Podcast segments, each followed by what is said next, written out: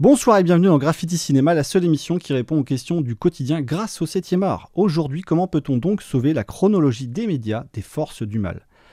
On a hésité avec vous faire une émission sur les pires imitations de Bourville de l'histoire du cinéma. T'as vu? Maintenant, il va marcher beaucoup moins bien, forcément. Incroyable. The Oscar goes to. Ouais, c'est plutôt sympa la chronologie des médias finalement, hein Et c'est parti.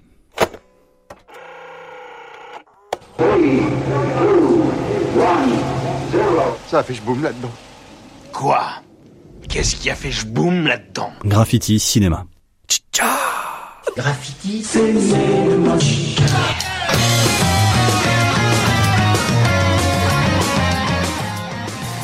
La chronologie des médias sur le papier, c'est pas forcément très compliqué. Tu vas voir ton film en salle, sans resquiller, tu attends deux ans, et là tu décides un soir à la télé de mettre Canal Plus pour le revoir.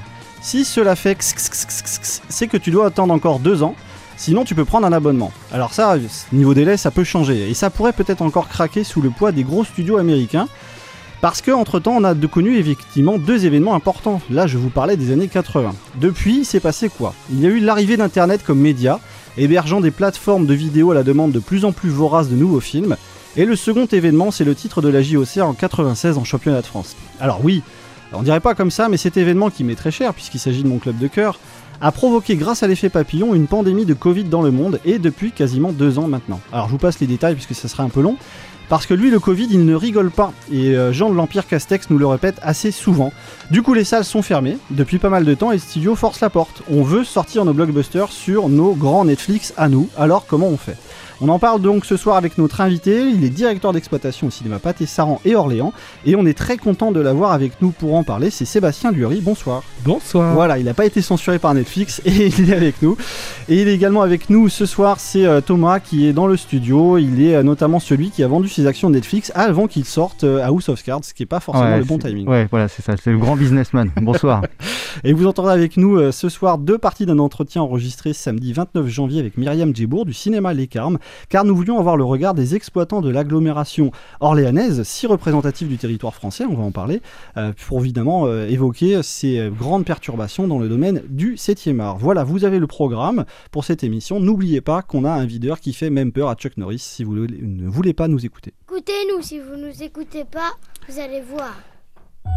Tu sais pourquoi le phénix se tient toujours à la droite de l'empereur? Il est son gardien, son protecteur. Il est à la fois beau et fort. Ton devoir, c'est de faire honneur à notre famille. Tu penses en être capable?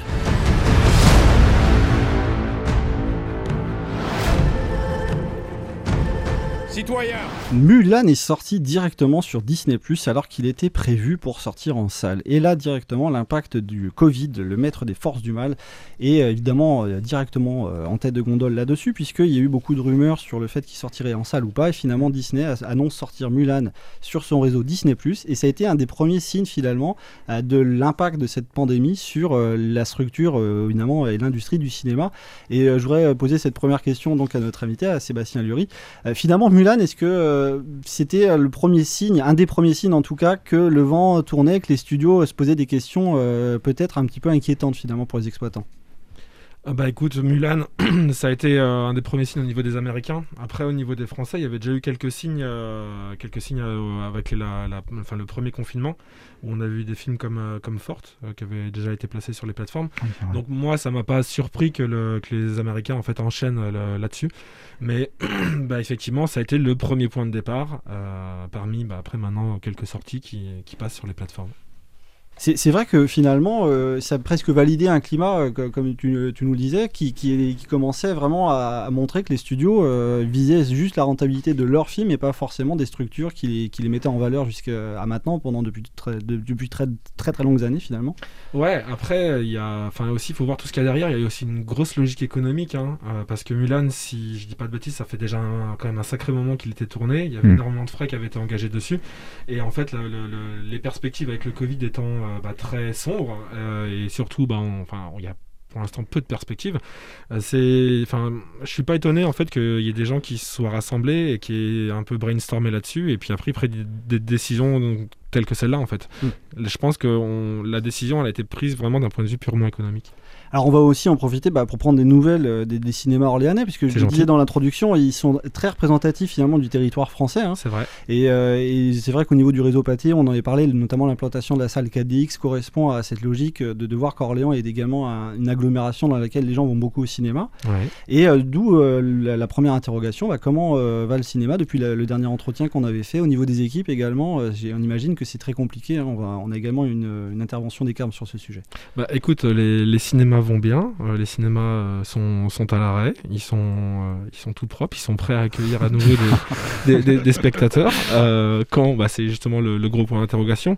Euh, voilà, c'est juste une période qui est effectivement très, très complexe parce que c'est depuis maintenant le 29 octobre qu'on qu'on est fermé.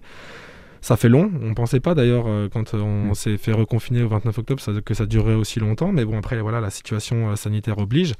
Donc bah nous on a on a eu un petit espoir éventuellement de reprendre euh, mi- mi-décembre, mais euh, au, vu des chiffres on a assez vite compris qu'on reprendrait pas, même si l'ensemble de la filière avait commencé à se à se réactiver et c'est ça qui est qui est difficile, Euh, enfin qui a été difficile à ce moment-là. Euh, on a vite compris que du coup euh, c'était euh, enfin voilà ça va être plus long que prévu. Mm. Mais bon, écoute, les, les équipes euh, vont bien, elles prennent leur mal en patience, c'est pas forcément facile tous les jours, mais bon, euh, voilà, ils patientent.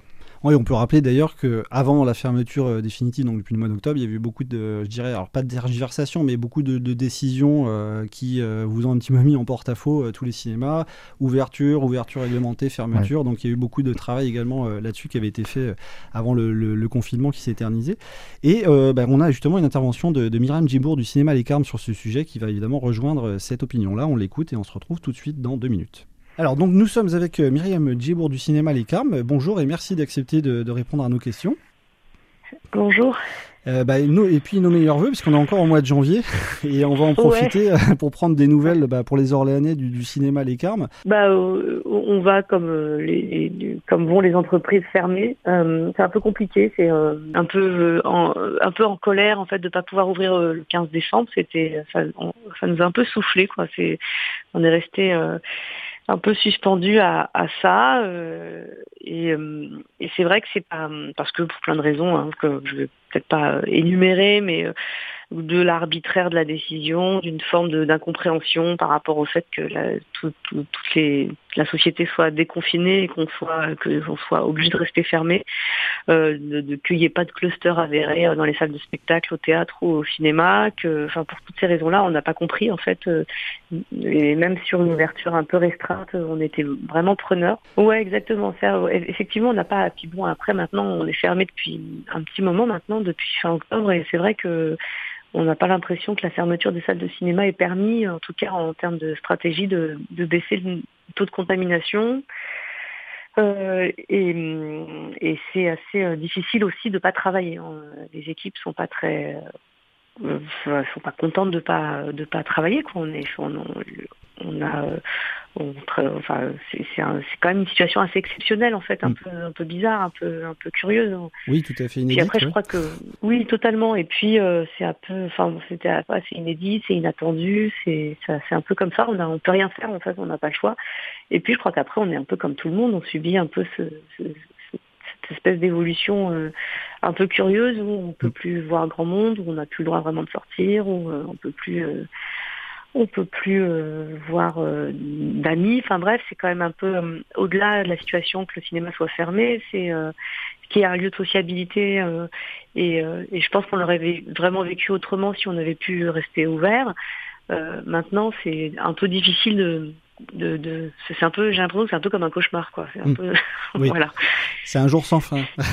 Ouais, on, espère de- d'en d'en voir le bout. ouais. Oui, Graffiti cinéma.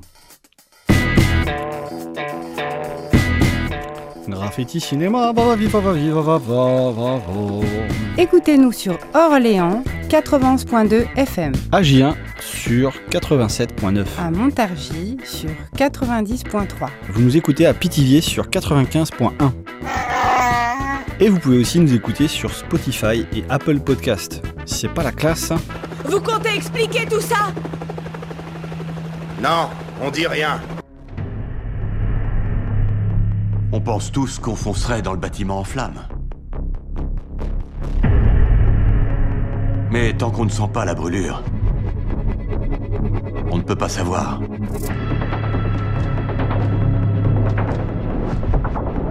Une grosse musique électro, des phrases sibyllines qu'on ne comprend pas tout de suite. Le gros blockbuster qui est sorti cette année, le seul finalement qui a été en première ligne, c'était Tenet de Christophe, Christopher Nolan et qui finit sa carrière avec 350 millions de, de, au box-office en, budget. Alors évidemment, on aurait pu imaginer au moins le double, hein. Sébastien en avait parlé euh, dans nos précédents entretiens.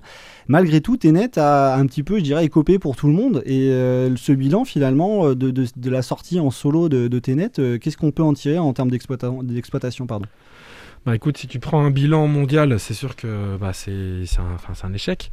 Après, si tu prends un bilan français, euh, le film il a fait plus que largement le travail euh, sur, euh, sur la fin de l'été. Mm. Ça a été le seul, effectivement, blockbuster de l'année. Il a été quand même assez attendu, plusieurs fois repoussé, deux, deux, ou trois fois repoussé. Mm. Moi, j'étais très content de le voir arriver en salle. Et en France, il fait, il fait entre 2 et 3 millions. Donc, sans, sans Covid, il aurait peut-être pu prétendre à un peu plus mais il a plus, enfin il s'est plus que largement défendu, en tout cas moi je trouve. Et euh, c'est aussi pour ça que euh, bah, je pense que le marché français fait un petit peu figure d'exception aussi au niveau mondial c'est un peu un début d'exemple aussi. Et c'est l'occasion, euh, bah, justement, oui, de parler de cette exception culturelle dont on parle très souvent en France quand on aime bien euh, faire des blagues sur l'exception culturelle à la française. Alors de manière très euh, schématique, c'est en gros défendre l'identité du cinéma français en poussant les chaînes, en les obligeant d'ailleurs à financer le cinéma contre des droits de diffusion finalement, donc d'être coproducteur du cinéma français. Cette exception culturelle, à tes yeux, est-ce qu'elle permet de, résister finalement à ce que les gros de studios américains essayent de monter aujourd'hui en épingle, donc sortie de Mulan euh, sur Disney+, Wonder Woman sur HBO Max, on va en parler. Est-ce que finalement cette exception, culturelle arrive euh, à, résister, en tout cas à permettre aux exploitants de résister à ce niveau-là? Bah, En tout cas, elle protège un petit peu le marché, ça c'est évident. Euh, quand on voit la situation aux États-Unis, où on sait que Cineworld a fermé ses portes, ils ont licencié énormément de personnes aux États-Unis, on voit que pour l'instant, des choses comme ça ne sont pas produites en France. après, c'est aussi du fait qu'on ne dépend pas uniquement du cinéma américain, et c'est vraiment grâce à ça qu'on vit aussi. Euh, le 50% des entrées en France se font avec le cinéma américain, enfin à peu près, hein, et 50% avec le, cinéma, on va dire, français européen. Donc du coup, euh, c'est ça, ça au fait qui nous permet d'avoir quand même un flux d'entrée euh, relativement suffisant pour, euh, pour pouvoir exploiter nos salles comme il le faut, même si on n'a pas de film de gros blockbuster. Donc effectivement, l'exception, euh, c'est à, la fois dû à cette chronologie un peu des médias et tout ça, au fait que les films soient disponibles après plus tard, mais c'est aussi dû au fait qu'on ne dépend pas que du cinéma américain. Et, c'est tant mieux finalement dans, un sens de, voir que cette crise a peut-être pu, entre rares effets positifs, au moins euh, révéler quelques éléments comme ça, parce qu'il y a eu des sorties françaises qui ont résisté en plus de Ténet mhm. et qui ont fait de très très beaux chiffres euh, en salle hein, également le film de Dupontel, non, je sais pas s'il a. Adieu les cons, il a, en fait, il a très bien démarré. Il a très bien démarré, évidemment. Il a, il a, eu 10 jours d'exploitation, si je dis pas de bêtises, 9 jours d'exploitation, et il a très bien démarré en 9 jours, parce que je crois qu'il fait son meilleur démarrage en, France d'ailleurs, enfin pour un, pour un de ses films. Donc, euh, ouais, il y a des films comme ça qui ont tiré leur épingle du jeu, et, euh, et je pense que, sans effectivement ça, certains films n'auraient pas pu générer autant d'entrées. Donc, pour des petits studios, euh, il y en a certains, effectivement, qui ont fait quelques jolis coups euh, sur la période euh, août, septembre, octobre. donc, tant mieux pour eux. Après, c'est sûr que le, à partir du moment où le marché va redémarrer, euh, ça va pas être la même histoire. Parce que là, on va être sur un marché impitoyable, je pense. Oui, Thomas, justement. Ouais, j'avais posé une question. Tu parles de beaucoup de films français qui sont euh, effectivement en mhm. attente.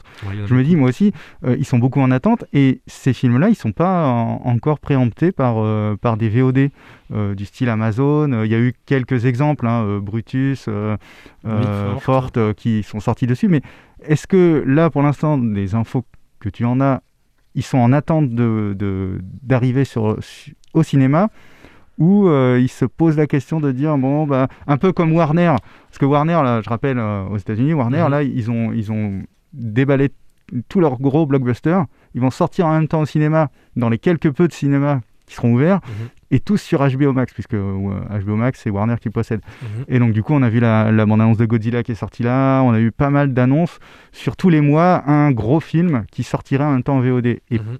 est-ce que les Français, eux, prévoient ça ou font toujours confiance au réseau de cinéma en se disant ça va repartir pour nous, c'est au cinéma que ça se passe avant tout. Alors, on a eu quelques nouvelles, nous, en, interne par rapport à ça. Euh, on sait que les, plateformes sont venues euh, toquer à la porte des distributeurs. Ça, c'est une évidence. Parce que si je dis pas de bêtises, à l'heure actuelle, on a à peu près entre 12 et 18 mois de stock de films prêts à sortir dans les salles de cinéma. Ah oui, c'est impressionnant. Donc, ouais, non, c'est impressionnant. Ah je crois que, euh, pareil, si je dis pas de bêtises, ça représente entre 250 et 300 films qui sont prêts à être sortis dans les salles. Ah.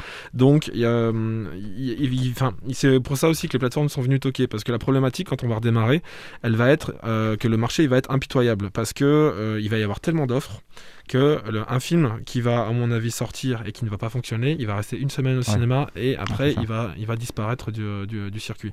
Ça pose problème parce que euh, c'est en fait des ça, concernera des distributeurs qui auront patienté, qui auront déjà mm. mis de l'argent fait sur le film, qui auront patienté pour l'attendre de le sortir en cinéma et euh, espérer un maximum d'entrées. Mais là il y, y, aura tellement d'offres que, euh, que effectivement euh, le choix d'avoir patienté au final se révélera peut-être pas payant. Et en fait ça va être là en fait toute la problématique euh, qu'il va y avoir dans les mois qui vont arriver avec cette histoire pareil de chronologie de mise à disposition sur les plateformes c'est quel va être le bon choix pour les distributeurs. Est-ce que ils vont attendre de sortir en salle, d'espérer au minimum une semaine d'exploitation, ça c'est sûr. Après plus en fonction de comment le film va marcher, et donc d'avoir un, certain niveau d'argent ou s'assurer un niveau d'argent euh, voilà tout de suite, maintenant, avec par le biais des plateformes. Ça, ça va être une gymnastique qui va être très mm. complexe et c'est un, peu justement une nouvelle gymnastique qui va arriver un petit peu dans, dans l'ensemble du, euh, du, marché. Donc, euh, je sais que les plateformes sont les toquées au port des distributeurs. Et je sais que certains distributeurs ont refusé et veulent se consacrer à la salle. Il y en a beaucoup hein, d'ailleurs pour l'instant qui, sont, qui, sont, qui restent sur cette dynamique. Donc, ça reste quand même une, une, volonté de sortir un peu française dans, dans cette idée de dire euh, on ne cède pas aux sirènes, si tant est que ce soit des sirènes euh, de, la VOD, et on, continue à faire confiance. Après, moi, ce que les informations que j'ai pas en ma possession, c'est savoir combien on leur a proposé pour, bah euh, pour que le film aille sur les plateformes. Je suppose qu'il faut aussi qu'il y ait un minimum de revenus pour s'assurer que le film soit pas aussi à perte. Donc voilà, c'est toute cette gymnastique-là qu'il faut, bah, qu'il va falloir apprendre aussi, nous, à, à faire avec. Et dans, pour l'instant, je sais que sur les gros titres, en tout cas, enfin voilà, les, les, Camelot, les, enfin, les, trucs comme ça, ils vont attendre des sorties cinéma, c'est évident. Ah et euh, parce que euh, il y, a, beaucoup de choses à espérer sur ces films-là. Et je vous pose une question un peu différente, justement, pour revenir un peu. On avait dit pas de questions différentes. Ah, pas de questions différentes. Mais moi, je suis pas contre la différence. c'est très bien. Euh, l'idée, alors que qu'il y ait une sorte d'attente qui soit un, pour vous un stop and go, c'est ça hein, finalement ce qu'on ce qu'on vit là. Est-ce que vous ne dites pas euh, qu'est-ce qui va faire revenir les gens? Est-ce que c'est uniquement les films ou est-ce que c'est euh, les infrastructures euh, de nos salles? Parce que je sais que le 4DX, c'est comme l'IMAX, c'est, un investissement où on dit, regardez, vous allez le voir dans des conditions que vous, n'aurez jamais chez vous, vous mhm. n'aurez jamais ailleurs, il faut venir mhm. le voir chez nous. Est-ce qu'il y a d'autres types de projets où tout ça s'est, arrêté ou est-ce que vous avez des, des petites. Euh... Bah, Pathé a toujours des idées. Hein. Euh, après, les projets exacts, je, je, peux, je peux pas en parler, mais euh, le, le, créneau de la société, c'est euh, savoir toujours réinventer la salle. Donc, en tant que Pathé, j'ai pas d'inquiétude là-dessus. On va nous continuer à aller de l'avant, c'est une évidence. Après, on pourra peut-être euh, aller de l'avant peut-être un peu moins vite que s'il n'y avait pas eu Covid, parce que bah il y a aussi toutes les raisons un peu pécuniaires à, ça. Mais euh, moi, je suis pas, je suis pas inquiet. Effectivement, ce qui va faire revenir les, gens au cinéma, pour moi, c'est exactement ce que tu as dit. C'est il y a deux choses. Il y a les films et il y a la proposition de comment on va voir ces films. Euh, on est déjà quand même assez bien placé en termes de, d'équipement pâté au niveau national. Je, à mon avis, on va aller encore vers des nouvelles choses. Certainement pas tout de suite. Donc dans un premier temps, on va surtout euh, capitaliser sur l'investissement qu'on a fait sur ces technologies-là mm. et euh, bien sûr bah, sur la forte actualité de film parce que c'est aussi bien, bien évidemment ça avant tout qui fait venir les gens au cinéma. Et on a vu, nous à la Toussaint, que dès qu'il y avait euh, de la proposition de film plus forte, mm. les gens sont revenus. Enfin tout ça, ça fait vraiment plaisir parce qu'on a eu du monde, vraiment du monde au cinéma sans les Américains. Oui, c'est vrai. Et c'est vrai qu'on peut rappeler d'ailleurs euh, les délais actuels de la nouvelle chronologie des médias, parce qu'elle a beaucoup changé dans l'histoire, hein, cette mhm. fameuse chronologie. Donc vous attendez 4 mois après la sortie en salle pour euh, voir votre film en VOD, donc DVD, euh, Blu-ray, tout ce qui est intégré. 8 mois pour la télévision, les télévisions payantes, donc Canal+, OCS. 18 mhm. pour les autres. 22 mois pour la télévision gratuite, TF1, euh, la TNT notamment, et 36 mois pour les services de SVOD. Évidemment, c'est eux qui font pression, euh, les services de, SVOD, puisque là, évidemment, vous allez avoir tous les GAFAS, Netflix, Amazon Prime, Vidéo et Disney+, hein, évidemment. Et donc, à l'heure actuelle, on en est là. et c'est vrai que le contexte actuel, et cette volonté des studios de vouloir imposer leurs films bah, en, profitant de la crise finalement et en s'adaptant sur leur grand réseau, fait euh, un petit peu peur parce qu'on a l'impression, et c'est une expression peut-être un peu violente, de, tirer en gros sur, euh, sur quelqu'un de malade, quoi. Parce que les salles sont fermées, elles peuvent pas se défendre et euh, ces grands réseaux n'ont absolument aucune je dirais, euh, conscience dans, à ce niveau-là.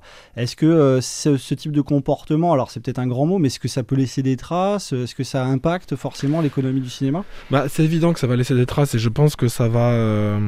Enfin ça, après, c'est que mon avis personnel, mais je mm. pense que ça va complètement profondément changé euh, justement la, la, façon de, de, composer avec les sorties cinéma, que ce soit sur plateforme ou, sur, en, ou en salle.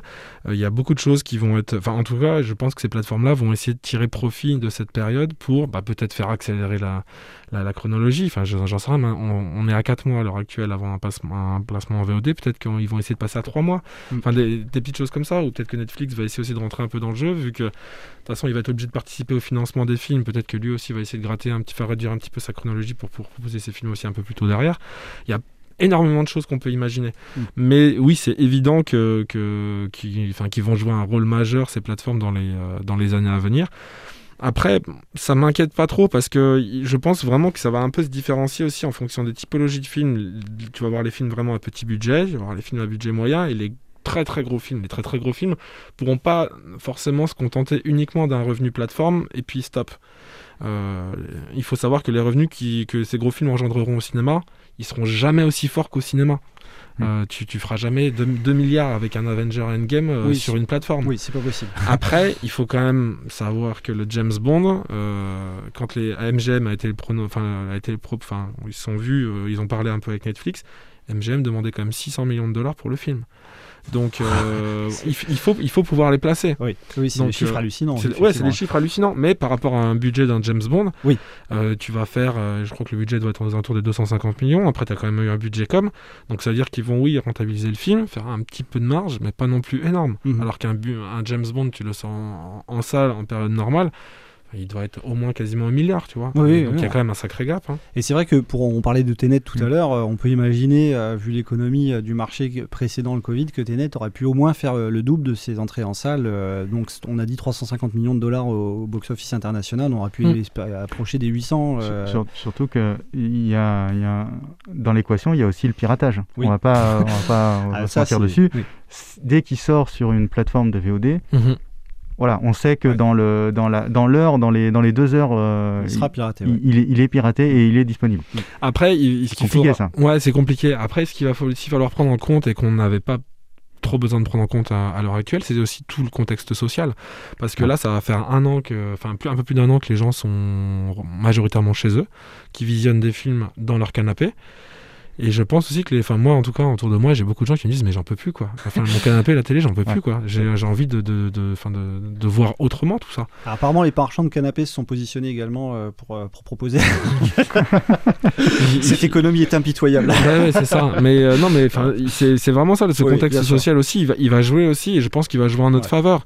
Donc mm. les gens en ont marre de, de, rester chez eux avec avec leur petit confort. En plus en règle générale quand tu regardes un, un film chez toi, pour peu que le film ne t'intéresse pas à 100%, tu vas avoir ton téléphone ou ta tablette à côté, tu vas être en train de faire deux choses en même temps et tu vas pas profiter de ton expérience. Oui, c'est pas une posture neutre hein, également, ça, ça permet, euh, dans les rares effets positifs que j'ai du Covid, il y a également cela, c'est-à-dire voir que le rapport au film en salle est totalement différent qu'à la maison. C'est une la palissade, mais ça l'a parfaitement matérialisé, euh, cette crise-là, parce que n'étant pas en terrain neutre, on est à la maison, on peut mettre sur pause, on peut aller chercher des chips et euh, on n'est plus du tout dans, dans l'idée d'interaction avec le film. Tu le visionnes pas de la même manière, c'est clair. Et l'ambiance, tu la ressens pas pareil aussi, parce que tu n'as pas les interactions autour de toi. C'est que toi face à, une œuvre du 7e art, alors que dans une salle, bah, c'est toi, les gens qui sont autour, toute une interaction qui se fait, tu peux être pris aussi par les réactions des autres.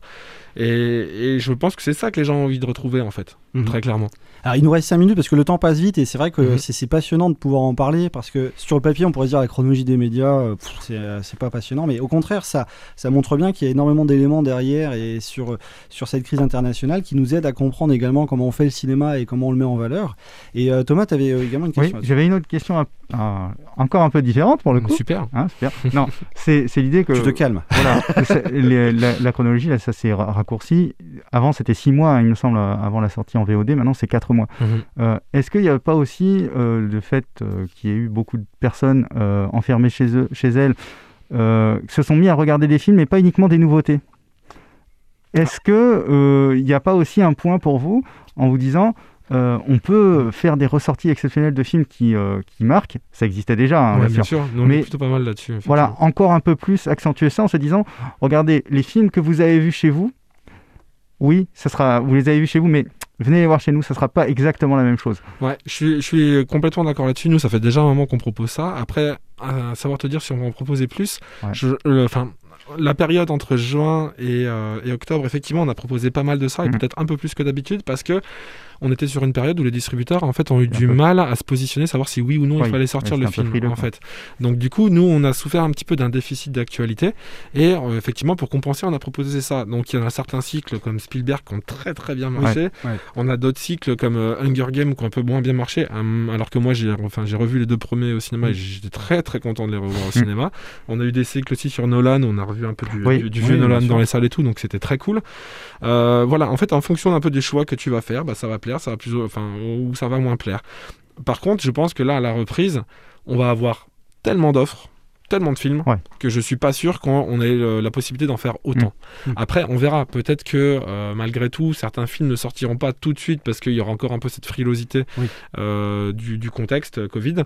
Et, donc, du coup, peut-être à la toute reprise, on pourra en faire encore un, un, petit peu pas mal. Mais je pense que après, par la suite, à partir du moment où le marché va revenir et tout, on aura limite plus de place en fait pour faire ça. Peut-être encore de temps en temps comme nous on aime le faire parce qu'il y a certains rendez-vous qu'on a fixés et qui ah, avec des avec des dates anniversaires de, de, de, ah films, par exemple, de choses par exemple, la trilogie sur Retour vers le futur ou des choses comme ça.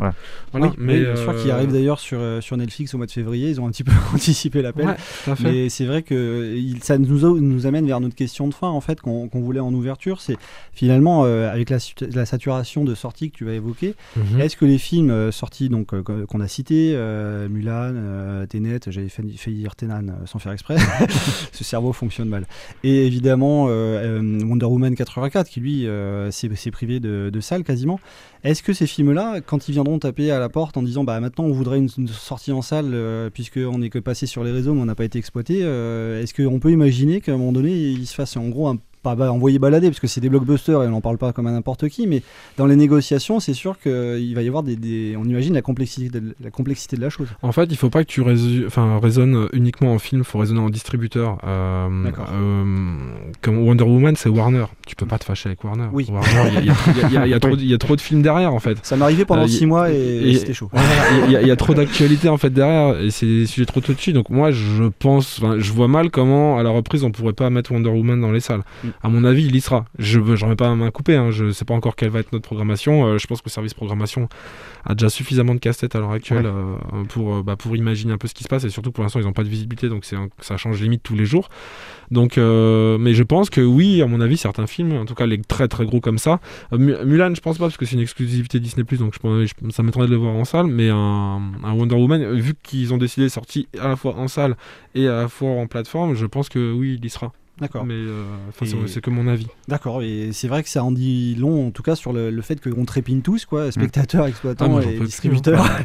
Et euh, on peut que renouveler nos voeux euh, également, hein, puisqu'on est encore au mois de janvier quand on enregistre cette émission. Quand vous l'entendez, on est au mois de février, mais là, on peut encore souhaiter nos voeux à toutes les équipes orléanaises et évidemment toutes les salles en général pour retrouver très rapidement des, spectateurs et que tout le monde puisse fêter ça. Quoi. Bah, c'est ce qu'on souhaite. Et puis, enfin, voilà, je me mets aussi à la place des équipes. ils sont, on est, on est frustré un peu en fait de cette mm. situation parce que, comme l'a dit Myriam des, des tout à l'heure, on, subit un peu tout ça, c'est complètement, euh, enfin complètement nouveau, complètement inédit, et, euh, bien évidemment qu'on a envie d'amener du, bonheur aux gens, que les écrans se rallument à nouveau, que la magie du cinéma, euh, enfin reprenne instantanément, hein, instantanément, pardon. Donc oui, on, on attend que ça. Et mais encore une fois, je préfère là pour le coup, qu'on prenne un peu le temps et qu'on réouvre pour de bon, plutôt qu'on se refasse encore un autre stop and go. Quoi. C'est la, la, filière, je pense, elle a suffisamment souffert. Il faut que maintenant on nous donne une date euh, je pense, la plus claire possible, en tout cas la plus précise possible, et qu'on puisse s'organiser autour de ça, mais surtout redémarrer pour ne plus s'arrêter. Très bien. en bah, tout cas, moi, c'est ce, dont j'ai envie. Et en tout cas, bah, un immense merci d'avoir été avec nous euh, pour cette émission. Ah, donc, on a enregistré un samedi matin et vous entendez un mardi soir. Bon, ça aussi, en termes de chronologie des médias, c'est pas terrible. Il y a que trois jours. Hein. trois jours, c'est pas mal. on fait au mieux. On a négocié avec Netflix. Et en, oui, en tout cas, sincère, euh, grand remerciement parce qu'on était très content bah, de t'avoir en studio pour évoquer ça et également de pouvoir avoir le regard des deux cinémas de l'agglomération orléanaise sur, sur le sujet. Et nous, bah, on se retrouve euh, juste après euh, la pause musicale d'Alex LB qui nous accompagne et qui vient de sortir son album là, le 29 janvier, c'est-à-dire pas plus tard qu'hier quand on enregistre, vous, il y a 4 jours quand vous entendez l'émission. Et vous le retrouvez sur sa page, page Facebook. On a du mal à articuler avec les masques. Hein. Euh, vous le retrouvez sur sa page Facebook, Facebook Alex LB. Et vous pouvez commander son album de 6 titres dont vous entendez cette chanson heure après heure. Ça va, c'est bon?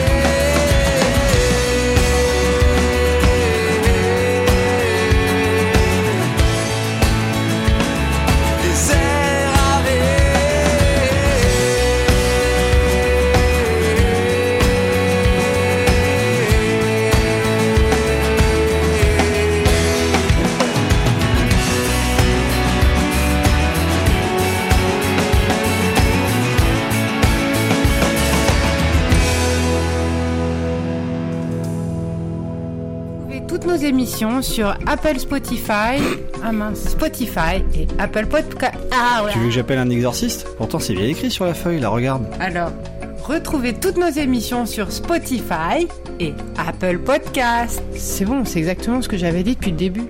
Oh J'ai perdu Et vous allez retrouver maintenant un entretien enregistré avec Myriam Djibour du cinéma Les pour continuer à évoquer cette situation euh, sanitaire qui impacte forcément l'exploitation en salle dans, dans l'agglomération orléanaise. Et on le disait tout à l'heure, Orléans pour le coup on est un petit peu chauvin ici, c'est une ville qui est vraiment très représentative du marché français. Donc on était très content d'avoir euh, les deux exploitants des, des salles orléanaises dans notre émission. On se retrouve dans 7 minutes après cet entretien très intéressant sur la situation actuelle. Euh, en fait, nous, enfin moi, je, je, je, je, travaille dans un cinéma à essai, donc euh, c'est vrai que sur les sorties de films euh, et au déconfinement, au premier, au premier déconfinement, les films qui arrivaient au Carme, par exemple, c'était pas des films qui étaient concernés par, c'était pas Mulan, par exemple, de mhm. Disney. En fait, on on n'est pas dans notre secteur, on travaille assez peu finalement avec c'est les distributeurs qui ont fait le choix de, de s'orienter vers des plateformes. Il y a quelques films qui sont allés en plateforme. Après, je pense que les distributeurs, même indépendants, même petits, ont, ont vendu des films probablement pour euh, pour faire entrer un peu des sous. Et ça, c'est vraiment pas, on peut pas trop le critiquer, quoi. Enfin, c'est c'est comme ça. C'est un peu regrettable, mais c'est comme ça. Notamment sur des films euh, qu'on attendait, en, enfin, ouais, des films qu'on attendait en salle, qui nous semblaient euh, importants, et puis qui sont allés sur Internet, quoi. Mm-hmm. Maintenant, ce qui est difficile dans cette période, c'est vraiment euh, le fait de, que c'est ça il y a énormément de décisions qui sont prises ou de choix qui sont faits euh, dans une vitesse assez vertigineuse euh, qui sont sortis du débat habituel quoi notamment mhm. sur ce débat fameux débat en France sur la, chronologie des médias qui est attaqué défendu et un peu malhonnête c'est de, le, de, le, de repositionner de reposer le débat dans cette période de crise sanitaire où clairement l'exploitation est un peu affaiblie par euh, par la par, par notre situation de fermeture administrative quoi. On est juste fermé, on peut pas, on, est dans une position de faiblesse et euh, c'est difficile d'amener un débat euh, qui nous concerne nous directement en fait. Et c'est peut-être ça qui est le plus choquant ou le plus malhonnête dans, dans, dans le fait de, de, poser ce débat-là. Hmm. Maintenant que des distributeurs, des gros, des majors américaines se, se tournent vers leur plateforme qu'elles ont pris soin de lancer il y a un an ou deux, ça c'est un peu la loi du commerce et, et, la loi de, de, de cette industrie-là, en fait. Mhm. Mais, euh, mais bien sûr, ça, ça chahute totalement euh, le marché, quoi. Parce que euh, si les grands, les, les, les, multiplex ou les, les, salles de circuit peuvent, peuvent plus sortir ces films-là parce qu'ils sont présents sur Internet ou parce qu'ils ont été vendus sur des plateformes, ça reconfigure en fait les politiques de programmation des salles de circuit et ça, et ça nous impacte nous directement en fait d'une certaine manière parce qu'il y a plus de copies de films euh, similaires euh, sur le marché, euh, notamment ce qu'on appelle l'arrêt essai porteur, ce qui est un peu, enfin c'est, sont des films qu'on diffuse, mais c'est, c'est, c'est, vrai que ça, à plusieurs, sur plusieurs points en fait, sur plusieurs le, le, le, marché est totalement chahuté à cause de cette crise sanitaire. Et, vous croyez, et vous craignez, un, je dirais en termes de mentalité, un impact sur donc ce marché intermédiaire que, que vous signalez, euh, euh les, donc les marchés d'arrêt essai et des, des films d'auteur? Est-ce que vous croyez qu'il y a une mentalité ou une idée euh, qu'on crée un monstre finalement dans la tête des distributeurs? Le, le, Je sais pas trop parce qu'en fait en France on a il y a le marché parisien puis la province en fait qui fonctionne pas trop de la même façon. C'est-à-dire que les salles parisiennes, les salles de circuit parisiennes sortent beaucoup de films très arrêt essai. Euh, les, les, les, politiques de programmation ne sont pas les mêmes qu'en province où euh, le, le, les salles de circuit vont plutôt se concentrer sur du cinéma populaire, sur des blockbusters. Les, les, cadres sont, sont, très différents. Maintenant que ce soit inquiétant, on était un peu gagné euh, petit à petit par euh, les politiques de programmation parisiennes. C'est un, en fait, c'est un marché qui est en constante, d'une certaine manière, en évolution depuis quelques années. L'évolution est plus rapide avec la crise sanitaire, mais euh, c'est vrai que le, le, basiquement, nous les spectateurs constataient qu'on avait beaucoup, souvent les mêmes films que, que, que chez que chez que chez Pathé. Euh, parce que parfois nous on allait sur des films un peu plus grand public, un peu plus ouverts, ou parce que Pathé parfois allait sur des films un peu moins, un peu un, peu plus confidentiels quoi. C'était euh, après on programme nos salles en fonction de ce que, enfin nous on programme les salles en fonction de ce qu'on de, de, ce qu'on a envie, en fait, des films mhm. qu'on a aimés, euh, euh, de ce qu'on pense être euh, nécessaire, utile à notre public. On, on, éditorialise notre salle. Alors, on n'est jamais allé sur un Star Wars, par exemple, au Carme. Donc, Et donc c'était pas, c'était quand même une ouverture assez limitée. Mais c'est sûr que oui, la crise sanitaire a, a, fait, on, l'a vu un peu évoluer sur l'ouverture en juin, juillet sur les partages de copies sur la ville. Quoi. On a bien vu qu'il y avait des films qui allaient un peu chez Pathé, euh, qui traditionnellement n'y seraient pas allés en fait. Alors oui, ça impacte parce que forcément on partage ensuite, euh, on a, euh, on fait impact parce qu'on sait que nous on, on va l'idée que les films circulent, enfin l'idée que les, les, des, des, lignes éditoriales dans les salles de cinéma, c'est aussi l'idée par ailleurs que les publics circulent d'une salle à l'autre. Moi je pense que c'est plutôt sain, c'est ça qui est sain. C'est pour le cinéma dans, dans, dans l'idée qu'on peut s'en faire, dans l'exploitation, dans l'idée qu'on peut s'en faire d'un point de vue général. En fait, dans, ce, ce, qui est sain, c'est que, que des, des, des, spectateurs de chez Pathé, avec des cartes illimitées ou pas, mmh. viennent aussi au Carme pour voir des films qui ne sont pas chez Pathé. Et, et du coup, ça, ça les sort d'un circuit, si je puis dire, ça les sort d'une routine en fait. Ça leur fait découvrir autre chose. Nous, on n'est pas du tout pour euh, pour euh, sanctuariser nos, spectateurs et ne pas les partager. Et bien souvent, d'ailleurs, euh, sur certaines demandes, moi, je peux orienter des spectateurs vers Pâté en leur disant non, nous, on n'aura pas, ce sera Pâté, essayez, à, aller voir les horaires là-bas, etc. On est plutôt euh, très ouvert. Oui, c'est une idée de complémentarité, de, filmographie, de cinéphilie finalement, qui est, tout à fait saine. Hein. Bah, évidemment, bien sûr, mm. évidemment.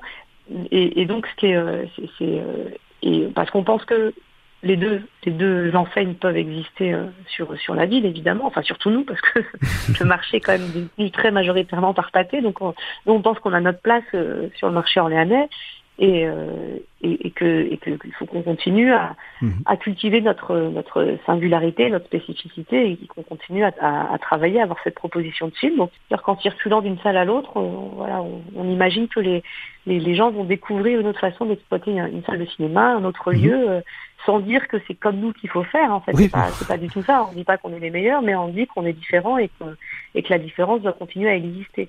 C'est très enrichissant euh, pour, pour nous et pour nos auditeurs de, de comprendre voilà comment euh, vous, vous le percevez également et comme quel impact ça peut avoir sur la, l'idée qu'on se fait du, du cinéma. Évidemment, euh, on va croiser les doigts pour que les salles rouvrent le plus tôt possible pour tout le monde et, et qu'on puisse revoir de bons films sur des très bons fauteuils. merci. Un grand merci et puis à bientôt. À bientôt, merci. Vous écoutez Graffiti Cinéma, vous êtes sur RCF Loiret. Cette semaine, nous parlons de chronologie des médias dans notre thématique du mois sur le cinéma numérique. On se retrouve tout de suite avec Thomas dans les studios d'RCF Loiret. Il y a deux catégories de personnes ceux qui écoutent Graffiti Cinéma et ceux qui creusent. Toi, tu écoutes Graffiti Cinéma. Viendra, Diana.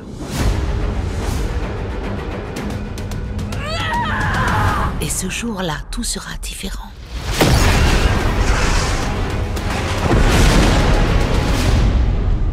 Citoyens du monde, je suis là pour changer votre vie. Tout ce dont vous rêvez, vous pouvez l'avoir. Diana, c'est comme si pas un seul jour s'était écoulé. J'ai jamais aimé les règles. La réponse, c'est toujours plus. Maintenant, c'est mon tour.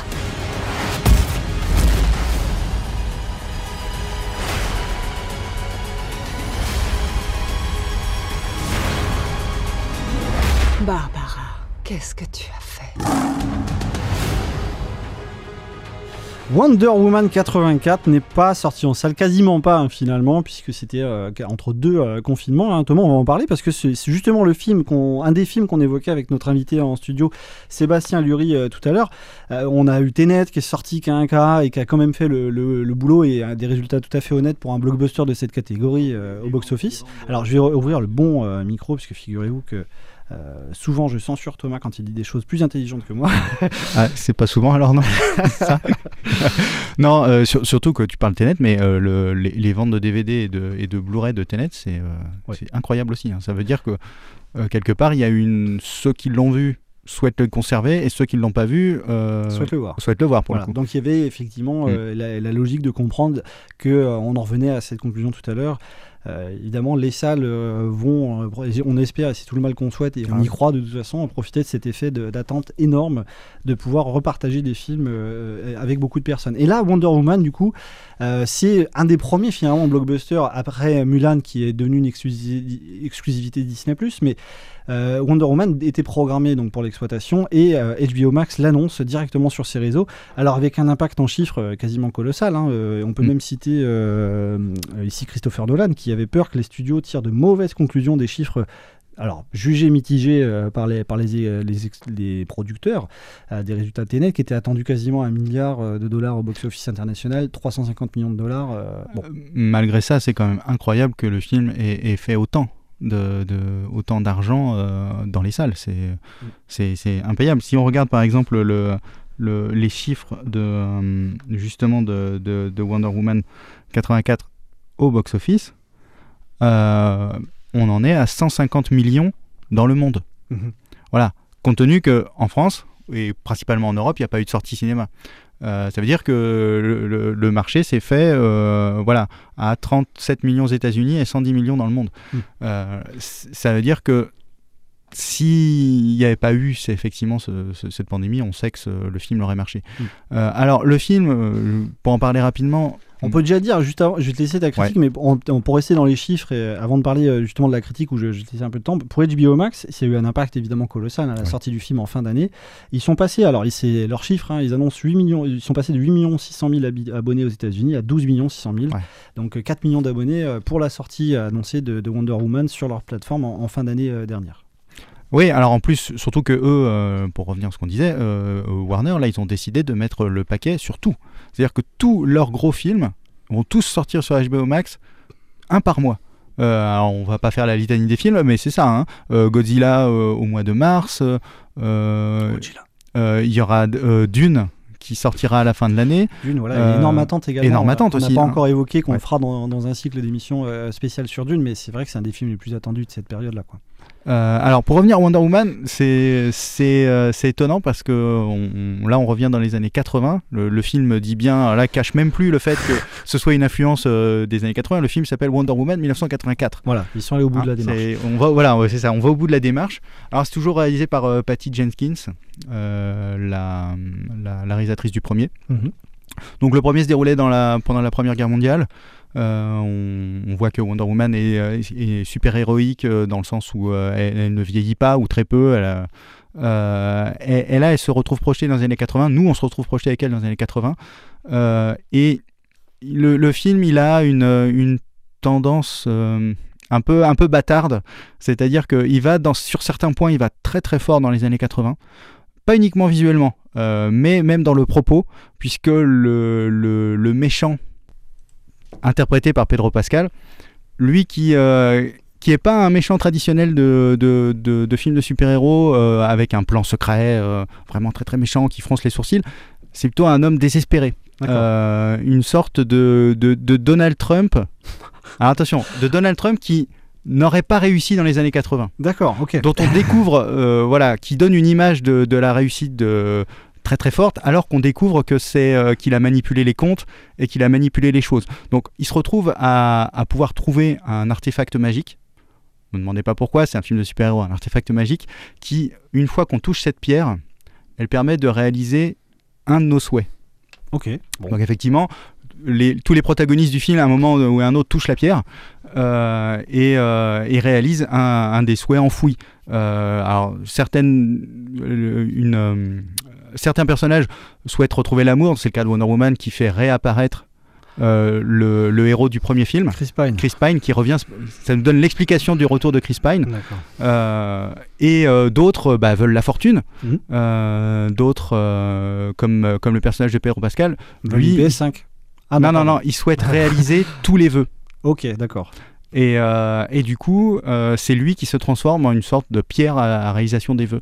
Euh, dire comme ça, c'est très compliqué, mais ça, ça, passe très bien dans, dans l'idée. Ça en fait un dieu finalement. Ça en fait un dieu, c'est ça. Ça passe très bien dans l'idée que dans les années 80, on, souhaitait c'était la possibilité de se dire on claque des doigts, la bourse va bien, on peut récupérer de, de l'argent en spéculant, on peut, on peut réaliser nos rêves qui sont des rêves très matérialistes pour le coup, qui sont pas les mêmes que, que, que les rêves des années 60 en se disant je veux que la société s'améliore. Euh, ici, c'est un rêve très matérialiste. Et évidemment, Wonder Woman doit lutter contre ça, lutter contre son, son propre désir de retrouver son amour perdu. Euh, c'est plutôt dans cet aspect-là une bonne idée. Euh, le reste, son antagoniste, héroïne féminine, est complètement raté. D'accord. c'est Cheetah qui est... non, voilà dit comme ça voilà. Parce que pour nous français est violente. Ben voilà pour nous français bah Cheetah c'est la copine de enfin copine singe de, de Tarzan. c'est la copine singe de Tarzan donc ça nous parle pas beaucoup. Pour les américains c'est pas exactement ça. Euh, Cheetah c'est vraiment euh, l'antagoniste de Wonder Woman qui existe depuis 1940 d'accord. Donc ça pour nous c'est dérangeant.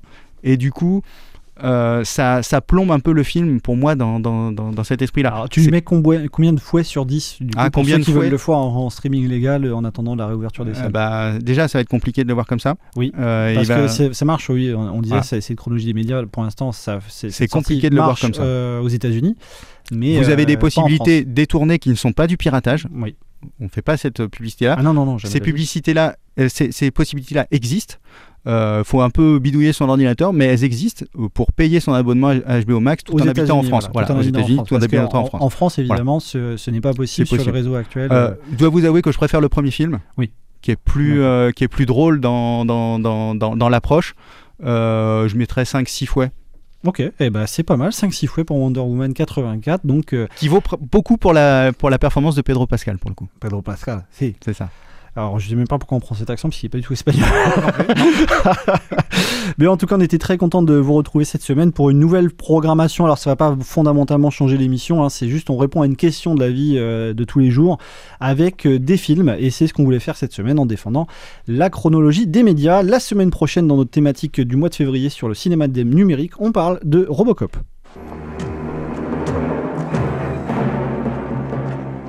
Je vous préviens, résister provoquera votre mort.